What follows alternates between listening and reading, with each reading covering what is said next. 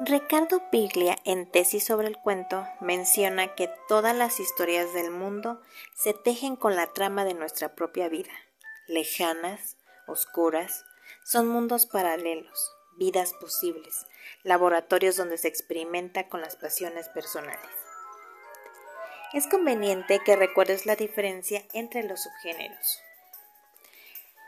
Recuerda que el cuento policíaco el argumento puede consistir en un crimen sin resolver y alguien interesado en desenmarañarlo. Para mantener el interés debe haber una incógnita y varias pistas falsas que den la sensación de que el criminal está a punto de ser atrapado y escapó.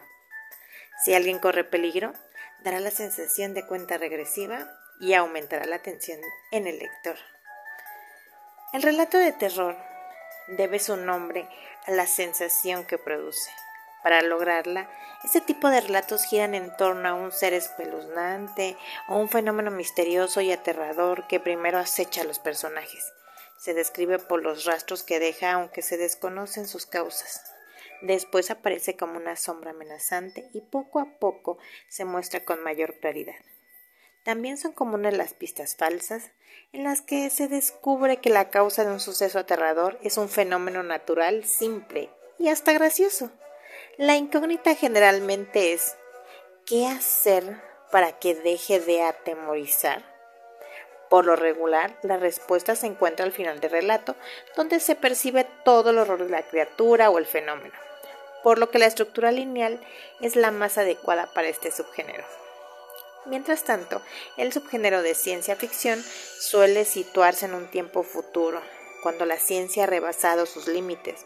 Superada esta barrera, los autores plantean hipótesis sobre la realidad, el conocimiento y la condición humana y exploran diversas posibilidades. Por ejemplo, las relaciones afectivas entre las personas y máquinas, la existencia de otros mundos y civilizaciones o la evolución de las sociedades actuales. Este subgénero no tiene una relación directa con algún tipo de estructura, por lo que convienen relatos de estructura lineal y no lineal. No se relaciona con un tipo particular de emociones, pero predomina la preocupación porque se compran las proyecciones negativas. Ahora reflexiona.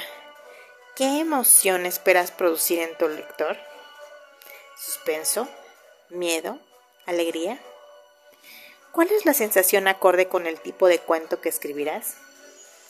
Cuando hayas decidido, evalúa qué voz narrativa es más adecuada para tu propósito. Adelante.